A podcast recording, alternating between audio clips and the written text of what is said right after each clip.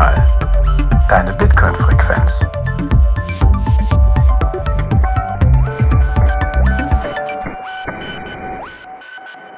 Herzlich willkommen bei Notsignal, deine Bitcoin-Frequenz. Heute habe ich mich mit der Note Thorsten verbunden. Hallo Thorsten. Abend. Hi. Und wir haben uns zum zweiten Mal mit äh, Leo Mattes connected. Hallo Leo. Hallo zusammen. Hi, grüß dich. Leo, bevor wir loslegen, hast du die Blockzeit für uns? Klar, das ist die 805348. Sehr schön, das nehmen wir. Passt. Ähm, ja, der Leo, wie ich es schon gesagt hatte, ist bereits das zweite Mal bei uns zu Gast. Deswegen äh, verzichten wir auf die Selbstvorstellung äh, durch den Leo, sondern sagen nur ganz kurz, falls ihr ihn noch nicht kennt, geht mal auf seine Webseite. Es ist leo-mattes.com. Genau. Und also da findet ihr so ein paar Blogbeiträge von ihm und seine äh, Pump It Up äh, Playlist mit äh, exzellenter Bitcoin-Musik.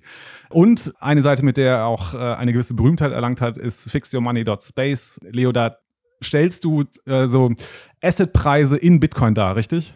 Genau, ja. Sowohl Aktien als auch unterschiedliche Währungen kannst du da eben vergleichen und den Denominator ändern. Genau, also falls ihr euch mit Leo noch ein bisschen auseinandersetzen wollt, dann schaut mal auf diese beiden Webseiten. Ich hatte den Leo angesprochen, weil er auf dem Mises Karma Event, Mises Karma ist ein ja, äh, Podcast auch, der sich Texten der österreichischen Schule widmet.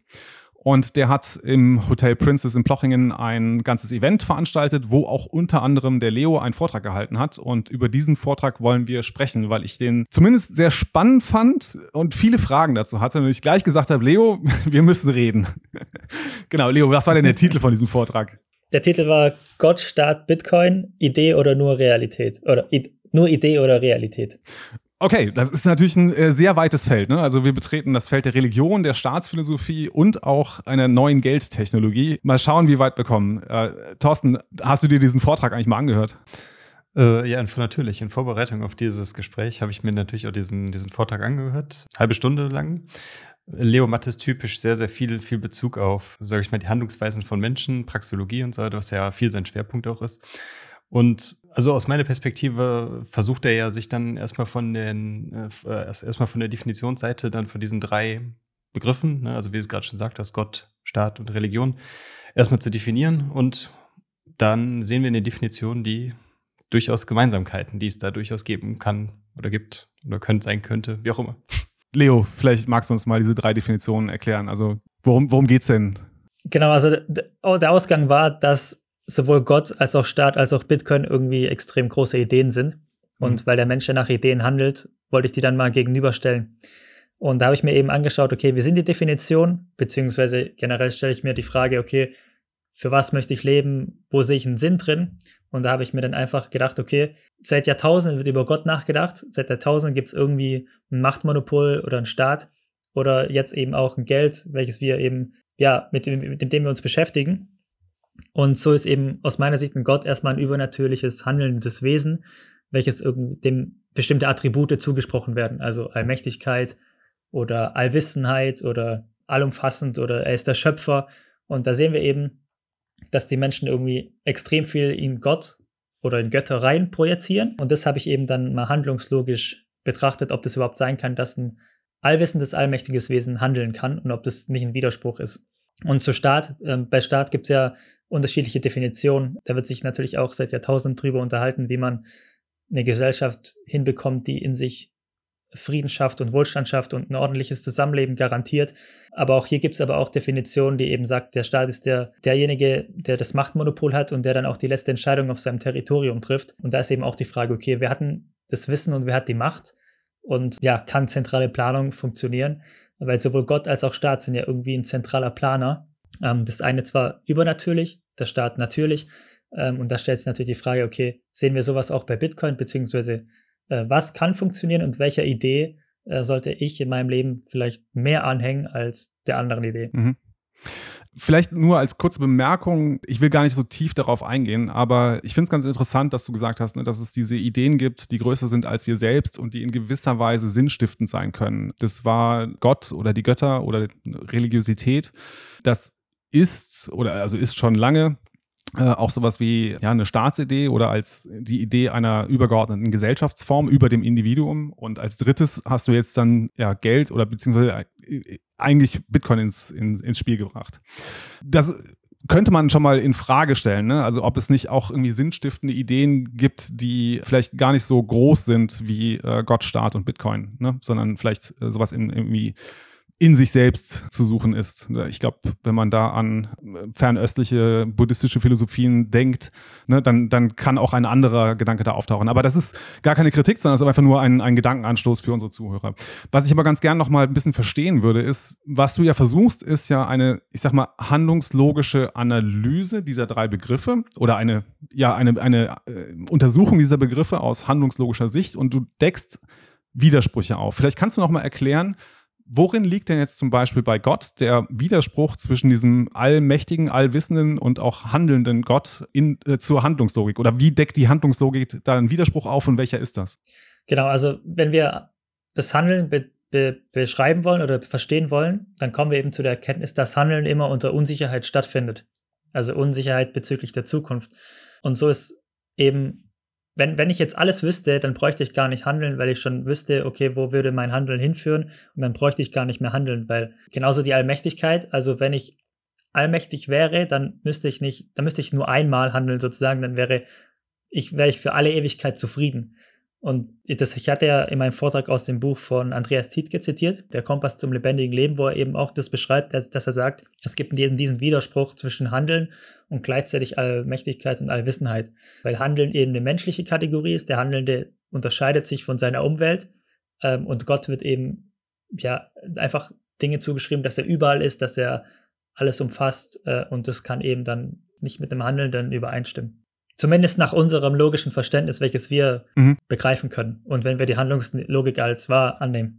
Absolut. Ne? Es ist halt immer schwierig, äh, wenn wir über, über Gott beziehungsweise über die Idee von Gott oder den Begriff von Gott sprechen, neigen wir halt schnell dazu, ihm Eigenschaften zuzuschreiben. Und ich glaube, hier das Wesentliche ist natürlich, dass wir ihm die Eigenschaft des handelnden Wesens zuschreiben, was halt dann wie ich finde, was du ganz logisch eigentlich dann ableitest, ne, was dann halt zu inneren Widersprüchen führen kann, ne, mit seiner Eigenschaft der Allmächtigkeit oder des, des Allwissens.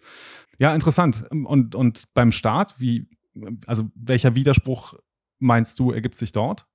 Also beim Staat ist es ja so, dass wir müssen uns anschauen, wer handelt auf, in unserer Welt überhaupt. Und wir stellen eben fest, dass das Individuum handelt und nicht eine Institution. Also ein Unternehmen handelt nicht, sondern der der Vorstand oder der Logistikmitarbeiter oder der Servicemitarbeiter. Und so ist es beim Staat eben auch. Also es gibt in dem Sinne nicht diese Institution, die handelt, sondern es handelt eben der Beamte oder der Polizist oder der Politiker, ähm, aber immer nur im Namen diese, dieser Institution. Aber das ist sozusagen nur ein Modell in unseren Köpfen, aber in der materiellen Realität handelt eben der Staat nicht, sondern der Staat ist nur eine Idee oder nur eine Projektion. Ich, ich erkläre das auch immer ganz gern an, an Zäunen. Also ein Zaun kann ein Tiergehege sein. Ein Zaun kann eine Abgrenzung zum Nachbar sein, aber ein Zaun kann auch eine Landesgrenze sein. Aber was es denn tatsächlich ist, ist dann immer in unserem Kopf. Und klar, jetzt kann man sagen, okay, die Landesgrenze um Deutschland rum, das ist natürlich die Staatsgrenze, aber auch nur, weil wir alle dieselbe Idee im Kopf haben. Wenn wir jetzt alle eine andere Idee im Kopf hätten, dann gäbe es diese Landesgrenze in dem Sinne nicht, weil wir die dann beim Überfahren, also bei Kontrollen ignorieren würden. Wir würden dann andere Grenzen wählen oder wir würden einfach gar nicht diese Idee kennen. Und ähm, jetzt zu dem Punkt zu kommen, warum ist der Staat Widerspruch zu Allmächtigkeit und Allwissenheit? Weil was ist der Staat? Der Staat ist sozusagen Menschen, die ihre Macht auf andere projizieren aus meiner Sicht und sich Wissen anmaßen, weil sie glauben, dass was besser ist für alle Menschen. Und so, so, versuchen sie Einfluss zu nehmen auf die Gesellschaft, wie aus ihrer Sicht die Gesellschaft am besten zu sein hat oder wie sie ablaufen sollte. Und wir wissen aber, dass diese Planwirtschaft nicht funktionieren kann weil aus der Handlungslogik wissen wir eben, dass Kooperation zwischen Individuen eben auch dann diese Dynamik erst entfaltet, wie es zu Wohlstand kommt und zu, zu Frieden und zu Fortschritt, nämlich durch Tauschvorgänge, durch Arbeitsteilung, durch Wirtschaftlichkeitsrechnungen, durch unternehmerische Aktivitäten und eben nicht durch zwanghafte Umverteilung, ähm, weil jedes Individuum hat zu jedem Zeitpunkt andere Bedürfnisse und eine zentrale Instanz aus Berlin oder Brüssel hat überhaupt gar kein Wissen über alle Situationen, die aktuell gleichzeitig bestehen oder direkt in der nächsten Sekunde bestehen? Also, vielleicht fangen wir mit einem Punkt mal an. Ne? Du sagst ja äh, im Grunde, der äh, Staat als solches, als Institution, den, den, den, den, gibt es nicht wirklich so. Es ist kein realer Gegenstand, sondern das Einzige, was wir tatsächlich sehen können, sind äh, handelnde, Gegen, äh, handelnde Personen, muss man sagen, keine Gegenstände natürlich. Und selbst äh, wenn ein Richter oder Polizist äh, glaubt, im Sinne des Staates oder im Sinne der Verfassung oder was auch immer, welcher Idee auch da anhängt, zu handeln, dann ähm, muss man aber doch eigentlich voranstellen, dass er ein handelndes, individuelles äh, Wesen ist. Was mich, was ich problematisch finde, ist, nach, also wenn man, wenn man dieses äh, scharfe Maß anlegt, dann könnte man ja auch versucht sein zu sagen, ja, aber Unternehmen gibt es ja auch nicht. Weil Unternehmen, da, da sind handelnde Menschen, die äh, ne, irgendwas, irgendwas tun. Keine Ahnung, ob sie das Unternehmens, äh, die Unternehmenszwecke, die Unternehmensziele im Sinn haben. Also so weit würde ich jetzt aber nicht gehen wollen, Leo. Oder magst du das jetzt verteidigen, dass es auch keine Unternehmen gibt? Ja, richtig. Ich denke auch, es gibt gar kein Unternehmen. Oh. Die Frage ist, welche, welche Idee bringt uns nach vorne, beziehungsweise welche Idee nützt uns? Und aus meiner Sicht ist ein Unternehmen einfach ein Zusammenschluss von Menschen, die sich dazu freiwillig entscheiden, innerhalb einer Wirtschaftlichkeitsrechnung zu wirtschaften und die Wirtschaftlichkeitsrechnung entsteht eben an den Grenzen der Eigentümer, die wir von uns heraus respektieren. Und wie dann das Unternehmen heißt, was wir auf, auf die Visitenkarten schreiben oder auf das Produktionstor, das ist jetzt dann wieder unsere subjektive Wahrnehmung. Also wenn da Nutella steht oder wenn da Coca-Cola steht, so, das hat ja auch nur eine Bedeutung, weil wir diesem Schriftzug wieder diese Bedeutung geben. Aber an sich gibt es ja auch nur diese Produktionshalle oder ähm, das Bürogebäude oder den Parkplatz. Aber das sind ja auch immer nur subjektive Zuschreibungen. Aber die Frage ist, und ich glaube, darauf kommen wir dann auch, wenn wir dann wieder zu Bitcoin kommen, ist eben, welche Ideen nützen uns langfristig, welche führen zu einem friedlichen und fortschrittlichen Leben und auf welchen Ideen können wir aufbauen und auf welchen eben nicht. Und ein Unternehmen ist aus meiner Sicht eben, besteht aus Kooperation, also die Mitarbeiter arbeiten freiwillig, die Lieferanten sind Kundenbeziehungen, also äh, Kooperationsbeziehungen und es sind Win-Win-Situationen in der Praxis. Und deswegen ist ein Unternehmen eben aus meiner Sicht eben eine Idee, die, die wir freiwillig verfolgen, weil sie uns nützt, während eben zwanghafte Umverteilung eben uns nicht nützt und sozusagen dann wir uns eher von dieser, von dieser Allwissenheit oder Allmächtigkeit dann entfernen. Genauso wie Familie. Also eine Familie gibt es ja in dem Sinne auch nicht. Ja, wir, wir, wir tun so, als hätten wir alle dieselben Nachnamen, aber eigentlich sind wir auch Individuen, die halt irgendwie emotional verbunden sind und wir teilen dieselbe Idee, aber eigentlich sowas wie Familie gibt es ja eigentlich auch nicht. Wobei es ja schon eine biologische, also gut, ich stimme dir zu, dass das Konstrukt Familie ist schon äh, eine Idee, aber man hat schon eine biologische, sag ich mal, Abhängigkeit hat man ja schon in irgendeiner Form voneinander. Was jetzt keine, keine Genau, also. Also da gibt es halt äh, physikalische oder zumindest Natur, äh, naturwissenschaftliche Abhängigkeiten, die dadurch entstehen, entstanden sind, die jetzt nicht einfach nur, okay, wir haben uns das jetzt überlegt und das ist halt so. Genau, also weil es Sinn macht. Aber handlungslogisch sind, sind wir eigenständige Individuen. Also meine Eltern, also bei Vögeln zum Beispiel, die, die fliegen irgendwann aus und dann haben sie keinen Kontakt mehr mit ihren Eltern. Und wir könnten das auch so machen. Also wir sind eigenständige Individuen. Warum wir Kontakt haben mit unseren Verwandten, Freunden, Nachbarn und so, das ist halt wieder dann was andere Frage. Aber wir können uns erstmal überall in Gruppen zusammenfinden. Ich weiß nicht, ob wir uns da nicht ein bisschen zu weit von der Realität entfernen. Ne? Und äh, ich weiß, dass ich das jetzt hier sehr ähm, scharf formuliere, Leo, aber ich will dich auch so ein bisschen äh, kitzeln hier und, und, ein bisschen was aus dir raus, äh, rausziehen. Ich glaube, oder nicht nur ich glaube, also ich, davon bin ich tatsächlich zutiefst überzeugt, dass es nicht umsonst einen Imperativ gibt, der sagt, ne, dass man seine Familie, also äh, klassisch, ne, du sollst Vater und Mutter ehren, ne, du sollst auch auf deine Geschwister achten. Am Ende ist auch der Familienverbund noch das Engste, was du außerhalb deiner selbst als handlungslogisch agierendes Individuum, ähm, was du hast. Ne? Und, und, ich, ich kann, ich will das, ich will hier keine, keine, keine Beziehungstipps geben, aber ich bin, nee, also ich bin zutiefst davon überzeugt, ne, dass man ähm, seine Familienbande äh, und seine Familienbeziehungen pflegen muss. Weil wenn es wirklich hart auf hart kommt, dein Nachbar ist nicht unbedingt dir verpflichtet, auch die Dorfgemeinschaft ist dir nicht unbedingt verpflichtet zu helfen, aber deine Familie, da ist schon eher eine Pflicht dort. Und da habe ich so ein bisschen Bauchschmerzen damit, irgendwie jetzt zu sagen, so ja, aber also Familie gibt es jetzt nicht so wirklich. Ich gebe dir 100% recht und vielleicht kommen wir am Ende der Folge auch noch drauf, was jetzt Gott für mich ist mhm.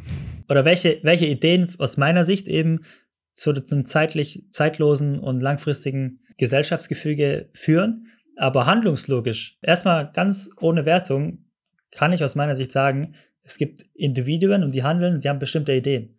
Also aus meiner Sicht ist es erstmal nur eine Idee von dir, dass du sagst, okay, Familie ist dir wichtig und dann lebst du es auch, aber genauso könntest du auch erstmal sagen, okay, das ist dir nicht wichtig. Also es ist gerade deine subjektive Meinung, die ich, die ich mit dir teile, aber wenn ich nochmal einen Schritt zurückgehe, dann sage ich, okay, wenn ich hier ein komplett weißes Blatt, Blatt habe, wie, wie, versuche ich die Welt zu verstehen und einzuordnen, dann komme ich eben zu dem Beschluss, okay, ich bin erstmal alleine und jetzt ist die Frage, welchen Ideen folge ich?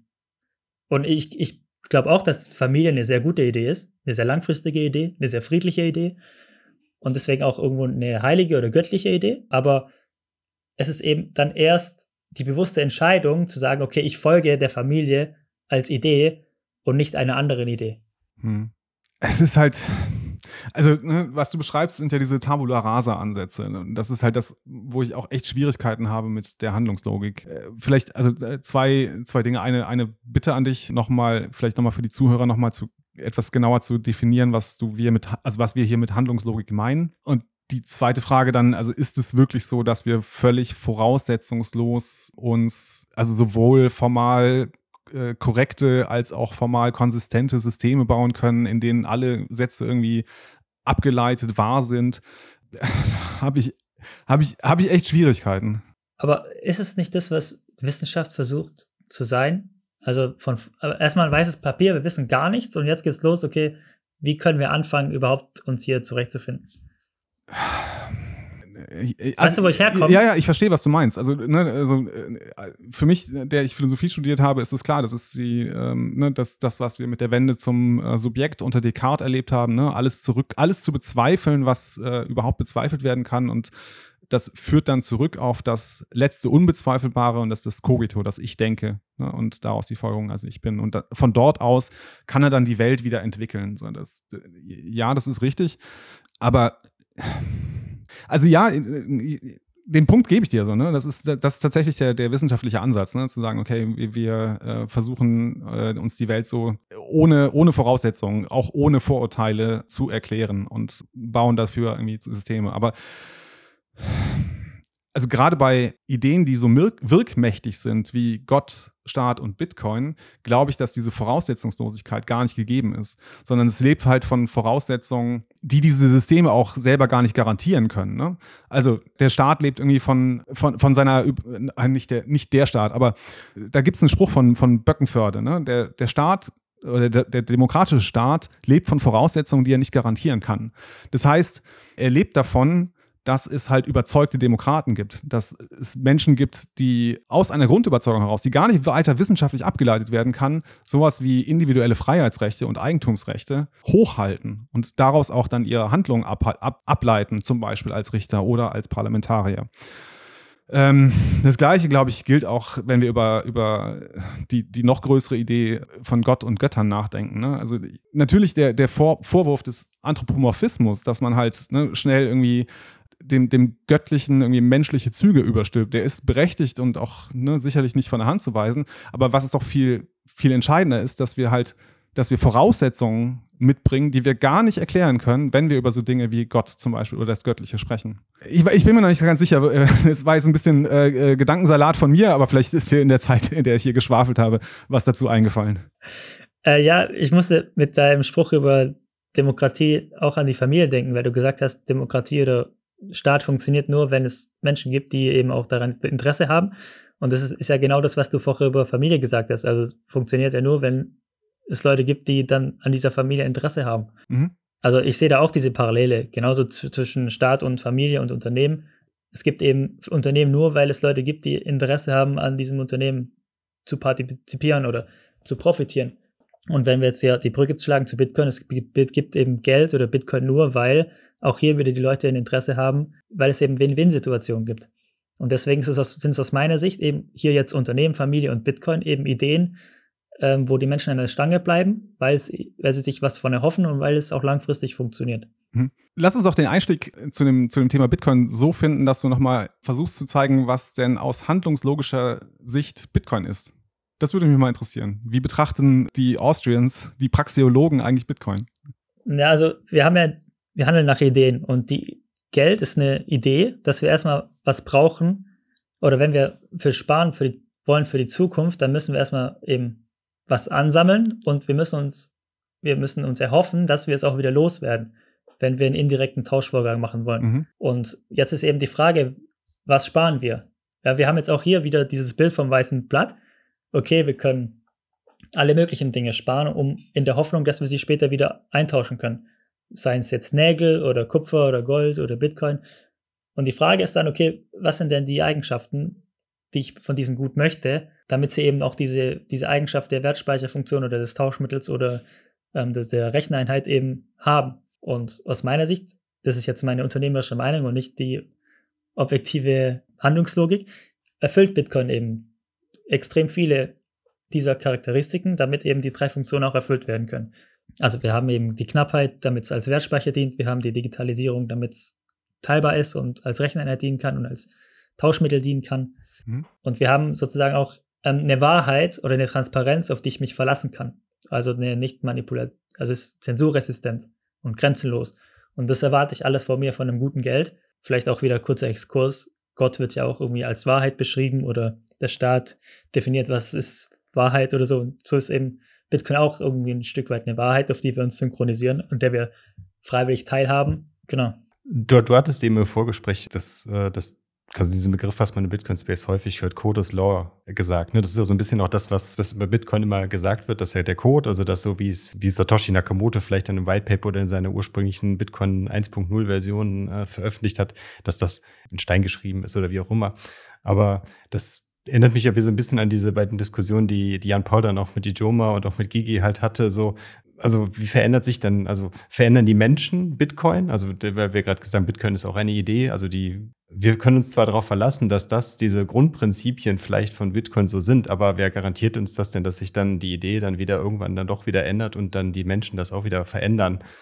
Also ich glaube, eine Garantie kann es dafür nicht hm. geben. Genauso wenig wie es jetzt eine Garantie geben kann, dass, dass die Länder, die Ländergrenze ewig Bestand hat oder dass nicht irgendjemand aus der Familie Mist baut oder dass nicht irgendein Unternehmen irgendwann pleite geht. Also diese unternehmerischen Grenzen bleiben ja auch nicht ständig bestehen.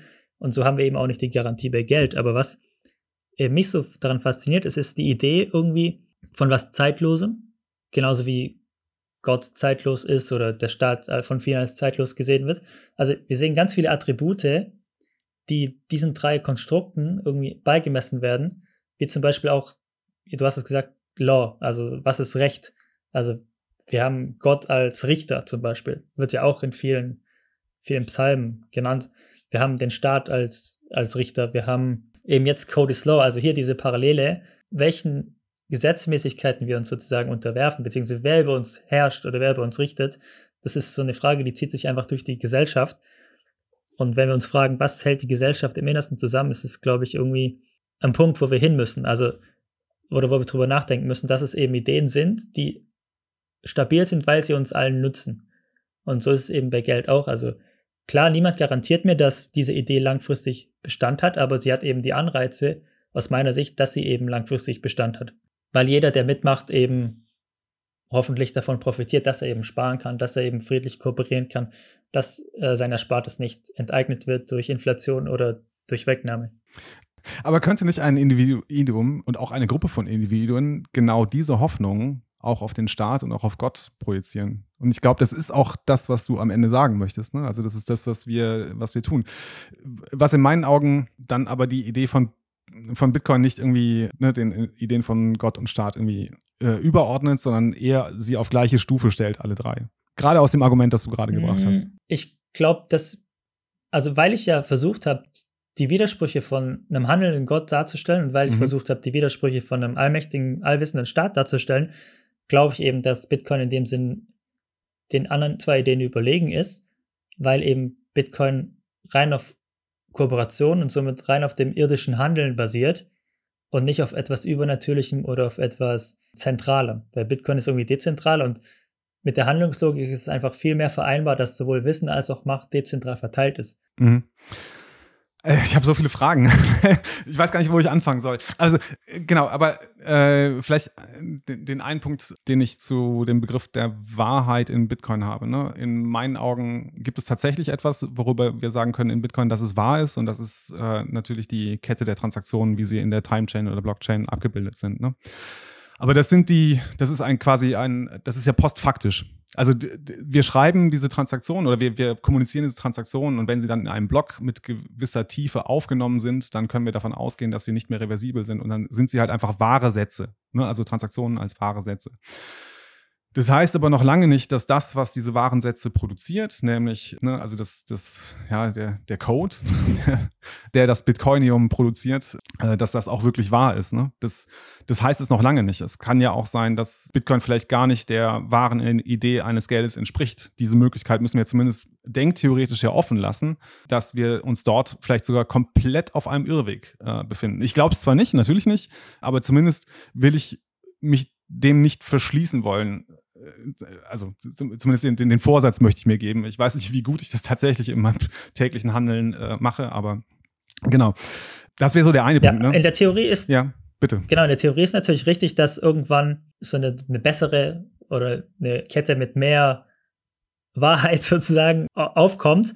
Was ich aber glaube, glaube ich, was stimmt, ist, dass eben die Wahrheit innerhalb des Bitcoin-Systems entsteht. Also dadurch, dass mhm. die Transaktion reingeschrieben wird, ist es wahr, dass der private Schlüssel der mhm. Adresse benutzt wurde und jemand gehalten haben muss. Und es ist ebenso wahr, dass eben Energie zu einer bestimmten Wahrscheinlichkeit aufgewendet werden musste, um den Hash zu finden. Mhm. Ähm, also ich glaube, hier können wir uns dann schon sicher sein, dass innerhalb dieses Bitcoin-Systems Wahrheit aneinander gekettet wird. Also ich glaube, wir liegen da gar nicht so weit auseinander. Ne? Es ist nur ein ganz, vielleicht auch nur ein ganz feiner Unterschied, ähm, dass ich glaube, dass halt innerhalb des Bitcoin-Systems können nur wahre Sätze produziert werden. Ne? Du kannst keine ungültige Transaktion in einen Bitcoin-Block aufnehmen lassen. Das funktioniert nicht. Der, wird, der Block wird sofort von allen äh, Netzwerkteilnehmern zurückgewiesen. Aber äh, gerade bei dem Thema äh, Konsensänderung, was ich auch gar nicht so sehr vertiefen will, äh, weil wir es mit Ijoma und Gigi jetzt wirklich äh, gerade sehr intensiv besprochen haben, zeigt sich doch äh, sehr schnell, dass halt nicht ganz klar ist, was denn halt die wahre Idee von Bitcoin ist. Ne? Das ist tatsächlich etwas, worüber wir, wo, also wozu wir einen Konsens finden müssen und den auch durchaus in, in Streitigkeit finden müssen. Genau. Im Zweifelsfall passiert halt ein Fork dann oder sowas dann, ne? Genau, aber ein Fork ist natürlich, das ist die Todsünde in, in Bitcoin, ne? Sorry, dass ich jetzt wieder so einen äh, religiösen Begriff an, anbringe. genau, aber ich, ich glaube, ähm, wir wissen alle, was, was hier gemeint ist. Genau, aber lass uns doch nochmal zu dem Begriff des Rechts kommen, weil also da habe ich äh, wirklich ein paar Schwierigkeiten mit, aber es liegt wirklich daran, dass ich äh, aus einer ganz anderen Denkschule komme als das, was die Österreicher und auch die Praxeologen oder falls die synonym zu verwenden sind, äh, was, wie sie das denken. Ich versuche es mal irgendwie so im, im Schweinsgalopp irgendwie da durchzugehen weil ich, weil mir das irgendwie wichtig ist, dass man auch dieses Gedankenmodell mal gehört und verstanden, vielleicht auch irgendwann verstanden hat. In meinen Augen gibt es nur ein einziges angeborenes Recht und das ist das Recht der Freiheit daraus leitet sich nicht unbedingt ein Rechtssystem ab, sondern ein Recht ist dann immer nur die Frage, ist eine Hand, also ist, kann eine Handlung rechtens sein? Und ich glaube, dass da halt immer gelten muss, abgeleitet aus dem angeborenen Recht der Freiheit, dass deine Freiheit, also dass deine Handlung immer nur so lange recht ist, wie sie nicht die Freiheit eines anderen einschränkt oder ne, beschränkt. So, das ist so das, der, der natürlich sehr, sehr weiche Gegenpunkt, gegen den wir eine Handlung abwägen müssen, wenn wir sie betrachten, ob sie recht ist. Es geht nicht darum, ob diese Handlung moralisch richtig, ethisch richtig ist und gut ist, sondern es geht nur darum, ist sie, ist sie rechtlich zulässig. So darfst du, kannst, darfst du das tun. Daraus entsteht in meinen Augen ein Begriff des Rechts, der vor allem darauf abzielt, klarzustellen, dass das Recht einfach der Kant nennt es halt der Inbegriff der Bedingungen, unter denen die Willkür eines Einzelnen mit der eines jeden anderen zusammen vereinigt werden kann. Und das ist das, was wir unter einem Rechtsbegriff haben. Und daraus entsteht dann auch erst der Staatsbegriff. Ne? Also Recht und Staat sind in dem Sinne dann auch synonym zu verwenden, weil der, der Staat erst das ist, was halt das Recht transformieren kann, raus aus einer provisorischen Ordnung ne, in einem Naturzustand hin in einen ja, bürgerlichen Zustand, in einen gefestigten Zustand, wo halt auch dem Recht Geltung verschafft werden kann. Genau. Sorry für diesen kurzen äh, äh, Diskurs, aber äh, mir ist es schon recht wichtig, das zu sagen, weil das gibt auch ein ganz anderes Bild darauf, wie man den Staat definiert, wenn man nämlich sagt, der, der Staat ist der, der irgendwie der Zwangsmonopolist ist, ne? der irgendwie die, die, wie, wie heißt es immer, die territoriale Zwangsgewalt hat. So. Natürlich, ein positiver Staat, ein positiver Staat im Sinne von, ne, also die real existierenden Staaten, die sind genau das. Ne? Sie sind der territoriale Zwangsmonopolist. Aber die Idee des Staates, die beinhaltet das gar nicht. Die Idee des Staates beinhaltet nur äh, zu schauen, wie können wir sicherstellen, dass die, die individuelle Freiheit seiner Bürger gesichert werden kann, sodass er im Rahmen des Rechts handeln darf. Da habe ich jetzt keine Frage draus ja. gezogen, aber Leo. ich, ich, bin, ich bin rechtsphilosophisch nicht 100% bewandert, aber ich glaube, eine Frage ist auch immer, wer, wer spricht Recht, beziehungsweise mhm. wer urteilt. Absolut. Und im Staat ist es halt dann wieder diese zentrale Instanz, die festlegt in einem Gesetzbuch, okay, was dürfen die Menschen machen und was nicht. Mhm. Und es gibt aber auch die Definition, dass eine Handlung dann rechtens ist, wenn sie halt von den Mitmenschen auch akzeptiert wird. Also eine Kooperation mhm. ist rechtens, während jetzt zum Beispiel eine Vergewaltigung nicht rechtens sei, weil es halt nicht auf Freiwilligkeit beruht. Und da hast du dann eben ja irgendwie dann wieder diese Dezentralität drin, dass eben die Menschen untereinander sagen, okay, diese Handlung ist mir recht oder unrecht und nicht wieder diese zentrale Instanz, die ein Gesetzbuch für, für, für alle definiert. Mhm. Ich glaube, der wesentliche Unterschied ist äh, zwischen dem, äh, wie man rechtsphilosophisch an diese Frage herangeht, was ist ein Staat, und dem, wenn man das sag mal, politisch betrachtet. Im politischen Raum ist es tatsächlich so, ne, da geht es darum, wer hat eigentlich die Macht. Es ist nämlich da völlig egal, ob jetzt deine Handlung rechtens ist oder nicht, solange du die Macht hast, um sie durchzusetzen, kannst du halt auch so Dinge, weiß nicht, äh, pick your poison, ne? kannst zum Beispiel Organhandel, kannst du legalisieren. Das, das, das mögen viele absolut schrecklich finden, aber wenn es halt jemanden gibt, der das, der über ausreichend Machtmittel verfügt, um das durchzusetzen, dann ist es halt, dann wird es halt recht. Nichtsdestotrotz ist, es, ist der Maßstab dafür, wie wir eine äh, Handlung als äh, rechtens bewerten, eben nicht die des positiven Rechts, also der irgendwie in, in Verfassung und Gesetze gegossenen ähm, äh, Buchstaben, sondern eher die des, der Idee des Rechtes. Ne? Das, das war so mein Punkt, den ich gerne machen wollte. Ja, ist ein guter Punkt. okay, dann. Oder? Also du hast ja, du hast ja auch vorhin gesagt, dass Kant irgendwas gesagt hätte. Ich, ich krieg das jetzt nicht mehr ganz genau hin, was er gesagt hat, aber er hat, glaube ich, du hast, glaube ich, sowas gesagt wie, damit es niemand anderem schadet. Nee, also genau, also jede Handlung ist rechtens, ne? Also solange sie halt nicht irgendwie die Freiheitsrechte eines anderen irgendwie einschränkt. So, darum geht's. Und, und Schaden ist, genau, wäre tatsächlich einer dieser Fälle, wo äh, die Freiheitsrechte des anderen äh, eingeschränkt sind. Genau, aber ich finde, diese Definition passt ja auch sehr gut zu dem, äh, was dann die österreichische Schule sagt, dass eben dann mhm. ja, die Handlung rechtens ist, weil eben die Teilnehmer zustimmen weil jeder entscheidet für sich, was ist jetzt gerade, wann ist, bin ich in meiner Freiheit eingeschränkt und wann nicht. Mhm. Jetzt haben wir eine sehr äh, spezielle Diskussion geführt über den Begriff des Rechts im Staat und im äh, Nichtstaat. Kriegen wir nochmal die Kurve zu Bitcoin. So, was ist denn Recht in Bitcoin? Aus meiner Sicht ist es eben wieder diese, dieses Recht, dass man eben sich nimmt, rausnimmt, sozusagen rausnehmen kann auch, dass man eben eine Transaktion machen kann. Mhm. Beziehungsweise, dass man eben etwas besitzt, was niemand anderes besitzt. Und es wird dann auch über den Konsens so durchgesetzt. Ähm, das heißt, ich bin mir eben relativ sicher, dass ich der rechtmäßige Eigentümer des Bitcoins bin, weil ich habe es durch Kooperation erworben und niemand kann es mir wegnehmen. Und es sozusagen wird, es, es gibt sozusagen gar nicht die Möglichkeit, Unrecht zu tun in Bitcoin. Klar, jemand kann mich in, in der materiellen Welt überfallen und sagen, okay, gib mir deinen privaten Schlüssel. Das ist dann in der materiellen Welt Unrecht, aber in Bitcoin selbst kann aus meiner Sicht kein Unrecht passieren weil immer alles nach, nach dem Code passiert, so wie er eben da geschrieben ist und so wie er aktuell vom Netzwerk und vom Konsens verstanden wird. Genau, aber wenn halt ein Bug oder sowas irgendwo äh, vorhanden ist in dem Code, dann klar wird natürlich der Code so ausgeführt, oder beziehungsweise die, die Logik wird so ausgeführt, wie es im Code steht, weil der Bug halt einfach sich ja äh, im Code manifestiert hat in irgendeiner Form. Aber dann greift ja dann wieder die, die Idee von der Rückseite, dass das halt quasi ein Falschverhalten ist. Dann bewerten ja wieder die Individuen dann, dass, dass das nicht so ist, wie es, äh, wie Bitcoin das oder wie, wie die Menschen sich Bitcoin vorstellen. Ja, aber dieses Code is Law sagt aus meiner Sicht, der Code macht, was er soll und er funktioniert und ist in dem Sinne tadellos. Tadellos, okay. Ja, also ich, ich glaube, ich verstehe, worauf du hinaus willst. Ne? Wir müssten halt immer, immer sehr genau aufpassen, ne, was wir über Bitcoin aussagen. Und es halt, es könnte vielleicht falsch verstanden werden, wenn wir sagen, Bitcoin ist tadellos. Also das weiß ich nicht, ob das, ob das wirklich auch der, der, der richtige Begriff ist, um, äh, um Bitcoin zu beschreiben. Ja, ich, vielleicht, vielleicht kenne ich den genauen, den genauen Begriff tadellos nicht, aber aus meiner Sicht ist es eben mhm. äh, ein Code, der ist transparent, den kann ich einsehen und wenn ich dann mich entscheide, eine Transaktion zu machen, dann darf ich mich nicht beschweren, dass er auch genau das tut, was, was er, okay. was er eben ja. Wie er eben aufgeschrieben ist. Genau, also wenn du eine Transaktion nach den Regeln durchführen möchtest, dann darfst du dich nicht wundern, wenn sie vom Netzwerk akzeptiert wird. Also ja, so rum kann man das, genau. so rum kann man das natürlich betrachten. Ja, richtig. Ich fand, es gab in deiner, in deinem Vortrag eine Stelle, wo ich echt kurz aufgemerkt habe und auch zweimal zurückgespült habe, weil ich den Gedanken echt cool fand. Bitcoin ist eine Idee ohne Abbild in der materiellen Welt. Vielleicht magst du das nochmal erklären, wie du auf diesen Gedanken gekommen bist. Ähm, also generell ist Bitcoin eine Idee, weil Softwarecode eine Idee ist und aus meiner Sicht eben, klar, es ist nicht materialisiert, also es hat zwar Materie, also in Form von Minern, in Form von Nodes, also es gibt Hardware, die das Netzwerk in Gang halten, mhm. aber die Software, die darauf geschrieben ist, die ist rein eine, rein eine Idee und auch unsere privaten Schlüssel sind eine Idee, also eine Information, kann man auch sagen, es ist nur Information und die Kaufkraft, die wir eben da rein interpretieren oder die wir von der Information erwarten, ist sozusagen nur daraus ableitbar. Es gibt kein, kein Abbild in der materiellen Welt, wie, wie es jetzt zum Beispiel bei, bei Gold wäre, wenn ich Gold im Tresor hätte.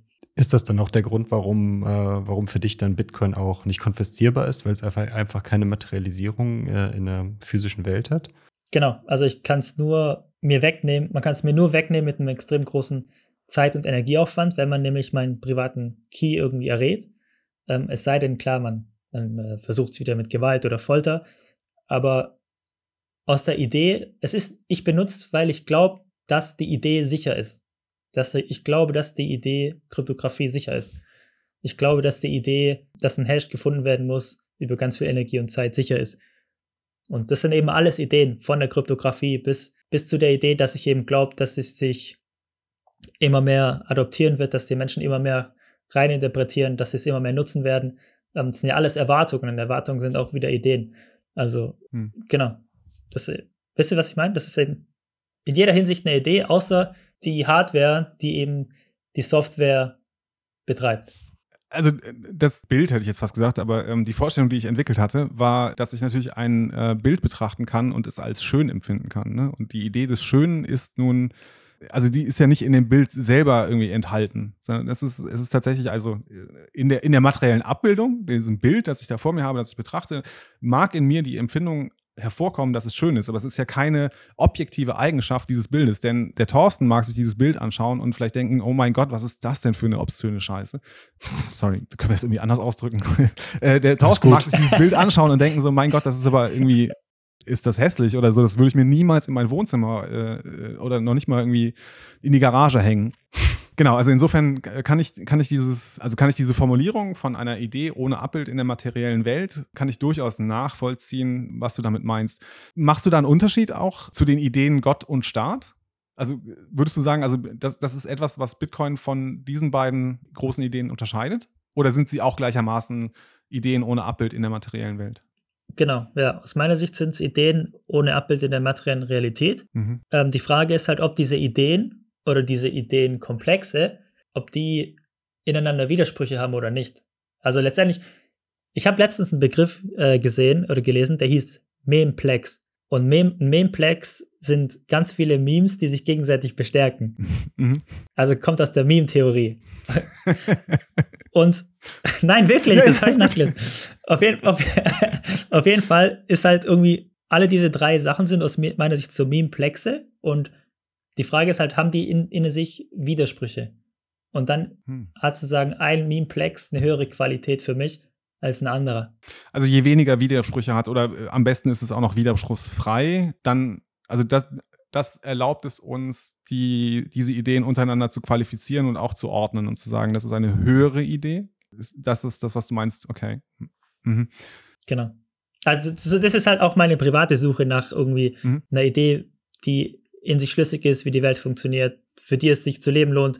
Ich hatte ja auch den Begriff der Dienstleistung beziehungsweise des Service in meinem Vortrag aufgebracht, dass ich eben in allen drei dieser Ideen eben irgendwo diesen Service sehe. Also man kann in Gottesdienst gehen, man kann Staatsdiener sein oder man kann bei Bitcoin eine Dienstleistung durchführen. Und die Frage stellt sich natürlich, in welchen Memeplex, äh, welchen Memeplex möchte ich dienen sozusagen in meinem Leben. Ja? Also vorausgesetzt, ich muss einen Memeplex haben. Also, aber ich könnte durchaus sagen, okay, ich gehe eben in den Memeplex Gott und äh, widme mich dem Gottesdienst. Ist es vielleicht nicht eine. Machen ja auch sehr viele. Also ich Ja, ja, folge auch okay. aufgrund meine, meines Interesses jetzt auch einigen äh, christlichen Influencern, die dann halt irgendwie aus der Bibel zitieren, ist aus meiner Sicht halt viel zu übertrieben, ja. Das Ganze dann so wörtlich zu nehmen, äh, weil ich eben die Handlungslogik kenne und aus meiner Sicht gibt es halt auch dann eben ein paar Widersprüche. Aber ich sehe halt irgendwie, die folgen eben ihrem Glaubenssystem und andere Leute, ich kenne natürlich auch in meinem Umkreis irgendwie Leute, die beim Staat arbeiten, die haben wieder ihr Glaubenssystem und die Frage ist halt, okay, welches Glaubenssystem macht für mich Sinn, äh, welches möchte ich verinnerlichen und für welches lebe ich und welches hat eben aus meiner Sicht die wenigsten Widersprüche oder gar keine Widersprüche. Und das, das führt uns wieder dahin, dass ich eben gesagt habe, okay, ich starte erstmal mit einem weißen Blatt Papier und dann entscheide ich, okay, welche Ideen nehme ich auf und welche nehme ich nicht auf. Wenn man das so kann. Natürlich, natürlich wird man in eine Welt hineingeboren, wo man sozialisiert wird, man bekommt Ideen angelernt, aber die Frage ist natürlich, okay, schaffe ich es irgendwie wieder Ideen oder Glaubenssätze loszuwerden und wieder neue in mein Leben zu nehmen, die dann eben mir zu einem erfolgreichen oder besseren Leben verhelfen. Du hattest in deinem Vortrag auch diesen, äh, diesen Punkt angebracht, wo du dieses Farben- oder dieses äh, Skalenrad aufgeführt hast mit den unterschiedlichen, sagen wir, was, was quasi für uns als Referenzpunkt in der, bei uns Temperatur, Gewicht und äh, Maßeinheiten, also generell die ganzen Maßeinheiten, die warst und da hast du äh, in deiner, deiner Folie hast du Bitcoin in die Mitte gestellt. Äh, das ist ja, glaube ich, auch so ein bisschen auch so die Kritik, äh, kam jetzt auch, äh, ich glaube, in einer der letzten Folgen von Nico Yilch, da wo er den ich habe den Namen vergessen, auf jeden Fall diesen älteren Herrn im Interview hatte, der halt auch äh, davon gesprochen hat, dass Bitcoin äh, ja so der Urmeter sei oder vielleicht äh, das den Anspruch von einem Urmeter sei, also dass wir Menschen halt eigentlich für alles einen Referenzwert haben, außer für Wert. Und das würde mich einfach auch mal interessieren, wie da deine Sicht dann darauf ist.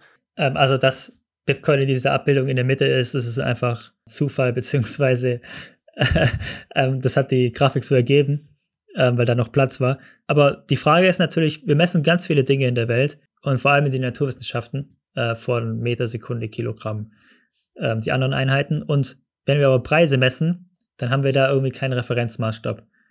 Und es wäre ja gut, wenn wir da was hätten. Und wenn ich jetzt auf die Suche gehe, was dient denn am besten als Referenzmaßstab, dann brauche ich halt eben auch irgendwie eine Verknüpfung an der Konstante, wie in den Naturwissenschaften. Da habe ich die Lichtgeschwindigkeit oder ich habe irgendwelche Atombewegungen. Wie die, wie die Einheiten genau definiert sind, müsste man natürlich jetzt nochmal nachschauen. Das weiß ich nicht auswendig. Ähm, aber auf jeden Fall sind sie an Natur, Naturkonstanten geknüpft. Und natürlich kann ich jetzt auch sagen, okay, die Geldmenge, wenn die absolut knapp oder absolut konstant ist, wie wir es bei Bitcoin vermuten, ähm, dann dient Bitcoin eben als Lineal sozusagen, als guter Maßstab für unsere Preise. Und da, darauf basiert ja auch die, die Seite fixyourmoney.space, die, mhm. die Thorsten am Anfang erwähnt hat um eben auch hier wieder die Frage, okay, das sind die ökonomischen, das sind dieselben ökonomischen Geschehnisse, das ist dieselbe Vergangenheit, nur betrachte ich sie durch den Dreisatz aus einem anderen Blickwinkel. Und schon gibt die Welt eben mehr Sinn oder weniger Sinn für mich, je nachdem, ob die Preise jetzt steigen oder fallen. Also die Frage ist ja, welche Sichtweise wähle ich? Also so, auch so ein bisschen der Frage, okay, welchen Ideen folge ich? Ist die Recheneinheit natürlich irgendwie auch dasselbe. Ich kann jetzt auch sagen, okay, auch wenn es jetzt Bitcoin nicht gibt, ich kann trotzdem sagen, ich nehme die Lira, weil äh, mein Nachbar ist Türke und äh, dann rechnen wir halt alle in Lira. Und genauso könnte ich es aber auch sagen mit Dollar. Also die Frage ist ja, warum nehmen wir den Euro und sind wir daran gebunden? Oder kann ich diese Idee, nach der ich sozialisiert wurde, alles in Euro zu rechnen, auch erstmal wieder fallen lassen und sagen, okay, ich starte auch hier wieder mit dem weißen Papier und kann überlegen, okay, welche Recheneinheit macht für mich überhaupt Sinn? Und aus meiner Sicht macht Bitcoin halt immer mehr Sinn, je mehr Menschen sich diese Frage stellen, ähm, und sich auf den Weg machen nach einer guten Recheneinheit, weil sie eben merken, okay, die alte Idee, der sie anhängen, also etwas in der inflationären Recheneinheit zu messen, macht für sie selbst immer weniger Sinn. Das ist ja dann auch die Idee des Shelling Points oder des Netzwerkeffekts, dass sich dann alle immer mehr darauf synchronisieren, weil sie eben feststellen, für sie macht die, den, der Glaube an diese andere Idee immer weniger Sinn. Und so, das ist aus meiner Sicht auch das, was passieren wird eben, oder was wir erlebt haben. Der Glaube an den handelnden Gott ist eigentlich unter jungen Menschen ziemlich ja out. Und aus meiner Sicht, diese Idee an Staat wird auch immer mehr out. Ähm, aus meiner Sicht. Und das ist ja die Frage, okay, was gibt uns Orientierung, was gibt uns Sicherheit? Und aus meiner Sicht ist es eben ein Memeplex, eine Vielzahl an Ideen, die sich gegenseitig bestärken, die eben ein langfristiges Zusammenleben ermöglichen. Und darunter zählt eben die Kooperation, darunter zählt Familie, darunter erzählt, zählt Unternehmen, darunter zählen eben auch Bitcoin als gutes Geld und als gute Recheneinheit. Also ich muss auch sagen, ich finde, das ist eins der elegantesten Pro-Argumente für Bitcoin zu sagen. Ne? Wir schauen uns diese, ich glaube, sie heißen SI-Einheiten, ne? diese Maßeinheiten, wie wir haben für Länge haben wir den Meter, für Zeit haben wir Sekunden, für Temperatur ist es, glaube ich, Kelvin und ne, dass wir quasi analog dafür halt auch eine Maßeinheit finden, die halt fix ist, und zwar genau 21 Millionen Einheiten gibt es davon, und daran eben ähm, Wert zu bemessen, weil wir dann halt einfach nicht in diese Probleme laufen, dass halt der Wert eines äh, Hauses zum Beispiel in äh, türkischen Lira ausgedrückt natürlich ein anderer ist als der in US-Dollar ausgedrückt. Und vor allem über die Zeit verglichen, da sieht man dann Preisschwankungen, die sich einfach nicht also die, die, die, ne, also eine Vergleichbarkeit äh, des, des Wertes, den wir subjektiv diesem Gegenstand, hier in dem Fall Haus, beimessen, widerspiegelt. Ja, man will, man will ja eine Vergleichbarkeit zwischen Raum, also und auch zwischen Zeit. Genau. Und genau. Ich habe gar keine Frage, ich wollte nur äh, anmerken, dass ich das äh, wirklich, äh, also ne, eins, für, eins, für der, eins für eines der elegantesten äh, Argumente für äh, Bitcoin halten, ne, dass einfach aufgrund der beschränkten, also absolut beschränkten Menge der äh, Einheiten, nämlich 21 Millionen, das überhaupt erst möglich ist. Die Frage ist natürlich, können, können wir uns darauf einigen? Ne? Können wir einen Konsens finden, so wie wir uns auch mal irgendwie auf den Meter einigen konnten, wo ich auch also ich weiß, ich habe auch irgendwo so dunkel in meinem äh, naturwissenschaftlichen Unterricht in der Schule noch in Erinnerung, dass bestimmte Maßeinheiten irgendwie abgeleitet sind. Aber beim Meter ist es doch, glaube ich, so, dass dieser Meter einfach mal festgelegt wurde. Vielleicht täusche ich mich da auch, aber ich meine, dass der einfach äh, fest, dass er, dass er gar keinen Bezug ich meine hat. Mittlerweile, ja. Ich meine, mittlerweile sind alle SI-Einheiten an Naturkonstanten geknüpft ah, okay. und dass man auch für den Meter eine Schwingung eines Atoms pro Zeiteinheit gefunden hat. Okay, äh, das, liebe Zuhörer, ähm, wir sind. Aber das müssen, das müssen, genau. Genau. genau.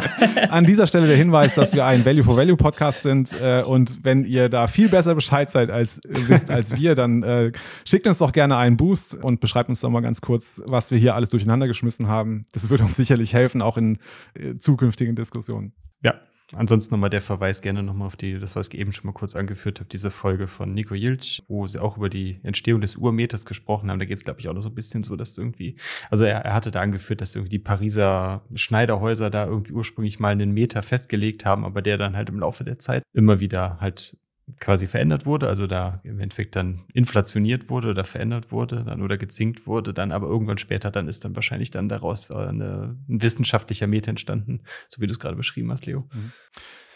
Lass uns doch gerne nochmal zum, zum Schluss deiner, deines Vortrages da kommen. Da hast du nämlich eine Pyramide aufgezeichnet. Vielleicht magst du sie selber mal kurz erklären, was diese Pyramide beinhaltet oder darstellt. Und genau, dann würde ich da ganz gerne nochmal vielleicht ein, zwei Fragen stellen. Okay, gerne. Ich habe die jetzt gerade nochmal vor mir geöffnet. Mhm. Und das ist auch wieder so die Frage, was gibt mir Halt, beziehungsweise was gibt mir Orientierung? Und ich habe eben festgestellt, okay, der Mensch handelt nach Ideen. Das heißt, wir haben zunächst mal Ideen und Modelle und die müssen aber nicht der Realität entsprechen. Das heißt, die können auch falsch sein. Wir können annehmen, dass 2 plus 2 gleich 5 ist. Ähm, das ist eben dieser Ideenraum. Und der hat sozusagen die geringste Qualität. Da können wir uns erstmal alles denken und alles vorstellen, aber ob es wirklich uns nützt oder ob es mit der Realität übereinstimmt, äh, ist in Frage gestellt. Und die zweite Ebene, die, die höhere Ebene dieser Pyramide, die enthält dann die tatsächliche Realität und wie auch die Mittel verwendet werden und wie die Mittel existieren. Das ist sozusagen eben dann die Konsequenz, die wir tragen, erleiden müssen oder erfahren, die unsere Ideen haben durch unser Handeln und, und ganz oben ist bei mir eben, jetzt in dieser Pyramide steht hier Bitcoin. Heute würde ich jetzt wahrscheinlich sagen, das ist so mein Memeplex an Ideen, die bestehen, die zeitlos sind, die sich gegenseitig bestärken.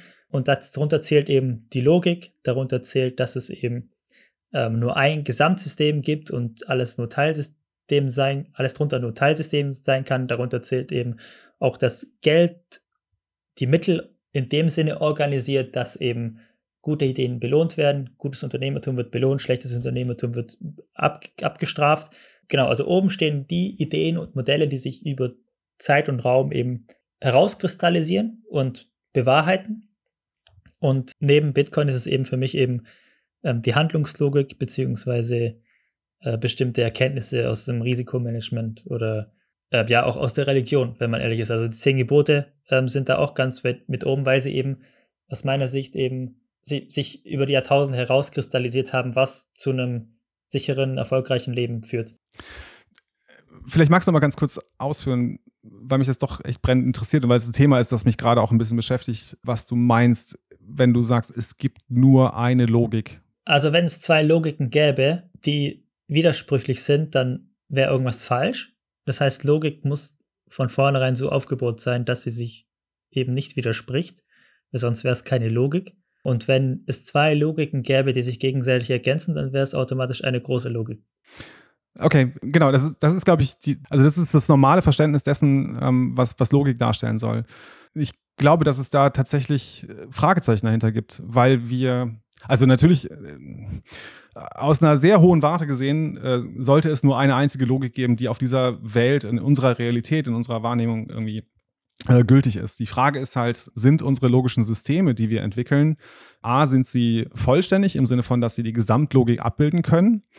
Ich glaube, dass sie das nicht tun, denn wir können, das ist, also es ist relativ einfach mathematisch äh, zu zeigen, dass wir logische Systeme produzieren können, die zwar innerhalb ihrer selbst durchaus logische, also logisch sind im Sinne von, sie können abgeleitete wahre Sätze bilden, die aber vielleicht nicht mit der Realität übereinstimmen. Ne? Das, das ist, mathematisch ist das durchaus möglich. Ein zweites ist, dass du halt auch nicht wissen kannst, also das spielt auf den ersten Punkt ein, ne, ist deine Logik wirklich vollständig, mit der du die Welt betrachtest? Kann, kannst du das überhaupt annehmen? Für wen, also wen das interessiert, dieses Thema, kann ich nur empfehlen, sich mal ähm, mit Kurt Gödel, das ist ein ich glaube, ein deutscher oder österreichischer Mathematiker äh, beschäftigen, der aus dem aus 20. Jahrhundert, so, weiß nicht, 20, 30er, 40er, 50er, 60er Jahre, der äh, eben die sogenannten Gödelschen Unvollständigkeitstheoreme formuliert hat, die halt genau das eigentlich gezeigt haben, dass wir gar nicht in der Lage sind, zu behaupten, dass es nur eine Logik gibt. Denn alles, was wir an logischen Systemen haben, also seine Sätze sind halt, es gibt diese zwei Unvollständigkeitstheoreme. Der erste ist, es gibt kein konsistentes formales System. Nee, äh, nee, in jedem konsistenten formalen System gibt es wahre Sätze, die nicht bewiesen werden können. Also das ist halt äh, eine Eigenschaft eines äh, formalen und auch konsistenten formalen Systems, was vielleicht auch erstmal gar nicht so problematisch ist. Aber das, der zweite Satz sagt dann halt, dass kein konsistentes System seine Vollständigkeit beweisen kann. Das heißt also, egal welche, welches Framing, um mal so einen, einen anderen Begriff zu benutzen, ich anwende, darf ich niemals davon ausgehen, dass, ne, dass das Framing, das ich habe, dass es A, dass es konsistent ist, also oder also A, dass es nicht konsistent ist. B, muss ich davon ausgehen, dass es darin wahre Sätze gibt, die ich nicht beweisen kann, die auch vielleicht ja, natürlich nicht im Widerspruch mit meiner Logik stehen können, aber die ich nicht ableiten kann. Und die halt dazu führen, dass wir halt ein unvollständiges, über, immer über unvollständige Systeme sprechen was für, lange Rede, kurzer Sinn, was mich dazu führt, zu sagen, wir müssen halt aufpassen, wenn wir sowas sagen wie, es gibt nur eine einzige Logik. Das ist nicht zwangsläufig so. Wir sehen das zum Beispiel, wenn wir uns die Geometrie anschauen. Ne? Also es war halt jahrhundertelang, jahrtausendelang galt die euklidische Geometrie, die halt immer das Problem hatte, dass sie eines ihrer Axiome, nämlich das Parallelenaxiom, nicht, nicht richtig zeigen konnte. Also sie konnten, also in der euklidischen Geometrie gibt es fünf ja, fünf Sätze, fünf Ax Grundaxiome, aus denen die ganze euklidische Geometrie abgeleitet ist. Die ersten vier sind klar, die können irgendwie, kann man, kann man sich herleiten. Nur das fünfte, das Parallelenaxiom, kann man sich nicht herleiten.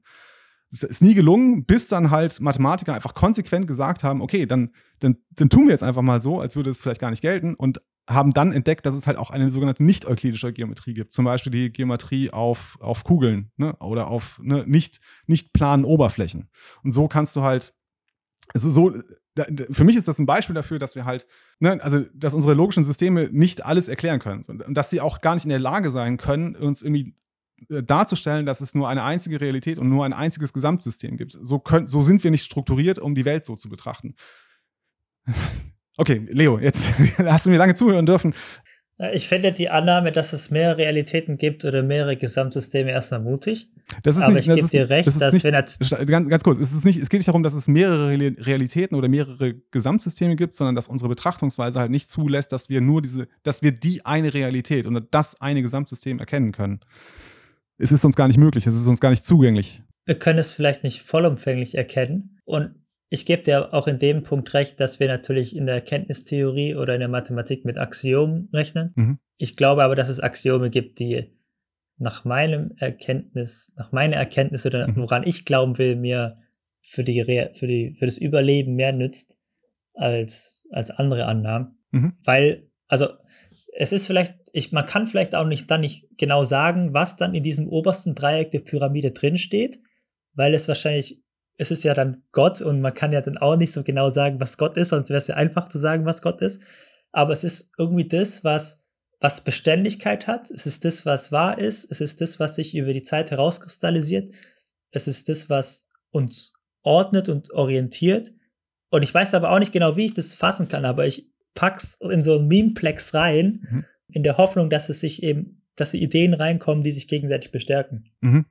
Ich verstehe, worauf du hinaus willst. Ich, glaube, es ist, geht mir darum, nur ein bisschen Vorsicht vielleicht anzumahnen oder, oder Vorsicht, nicht anzumahnen, ach, ich will nicht immer den Leuten vorschreiben, was sie zu denken haben, sondern also mir geht es darum, ne, also ich möchte für mich, wenn ich diese, wenn ich darüber nachdenke, wenn ich die Welt betrachte, wenn ich mich mit dem Leo unterhalte, ne, da einfach sehr vorsichtig zu sein in dem, was ich, was ich sage. Und die Frage, die sich für mich halt gerade stellt, ist, können wir äh, gerade mit dem, vor dem Hintergrund äh, der Gödelschen Unvollständigkeitstheoreme davon ausgehen, dass wir mit Bitcoin ein, also äh, ob wir damit überhaupt ein konsistentes System haben, ist fraglich in meinen Augen. Und was machen wir mit Dingen, ähm, die einfach auftreten können, dass wir halt eben diese sogenannten wahren Sätze produzieren, ne, die nicht abgeleitet werden können. Das kann uns auch halt in Bitcoin passieren. Ich weiß noch nicht genau, wie es funktioniert, aber zumindest möchte ich da vorsichtig sein. Was halt wo man halt aufpassen muss, ist halt, also wenn man, dann, wenn man, dann die, ist es nicht. wenn man den, äh, ganz, ganz, ganz kurz, damit ich den Gedanken zu Ende kriege, wenn man diesen Memeplex von Bitcoin ganz an die Spitze der Pyramide setzt, dann führt das zu einer Art Monismus, zu einer Art auch Fundamentalismus, ne? Weil du halt quasi, da, weil du sagst, ich, ich kann durch diesen, durch dieses System hindurch kann ich, kann ich die Welt beschreiben, kann ich die Welt erklären auch. Da bin ich halt im Moment sehr vorsichtig. Und äh, will da nicht irgendwie der, der menschlichen Hybris verfallen, dass wir uns die ganze Welt erklären können.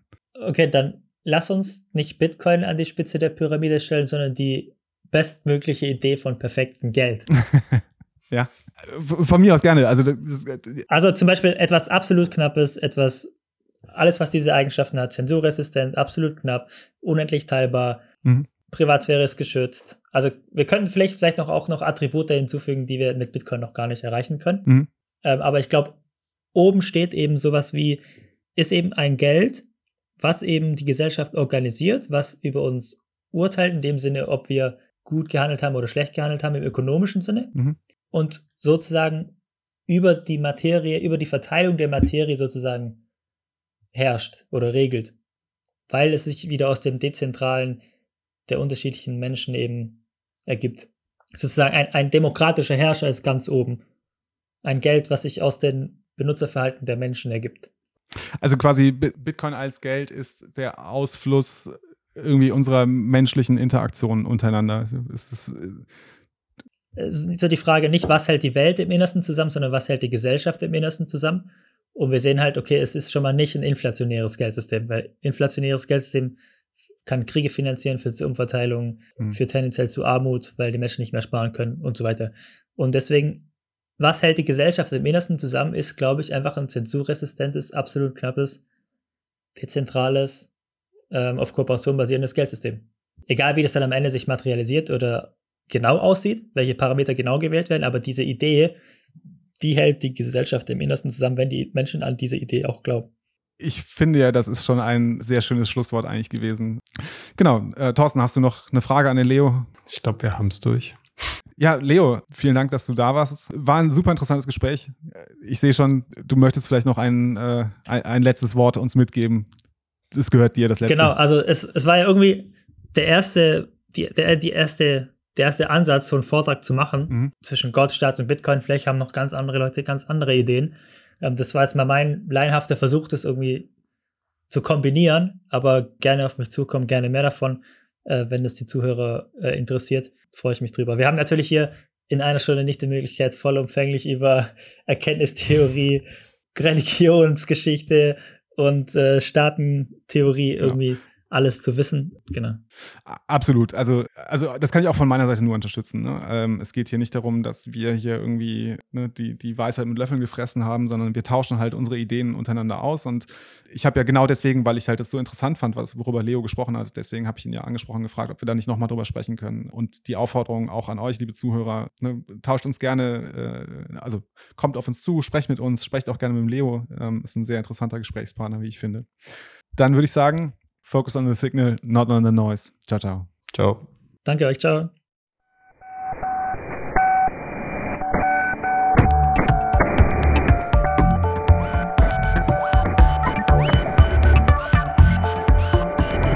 Notsignal. Focus on the signal, not on the noise.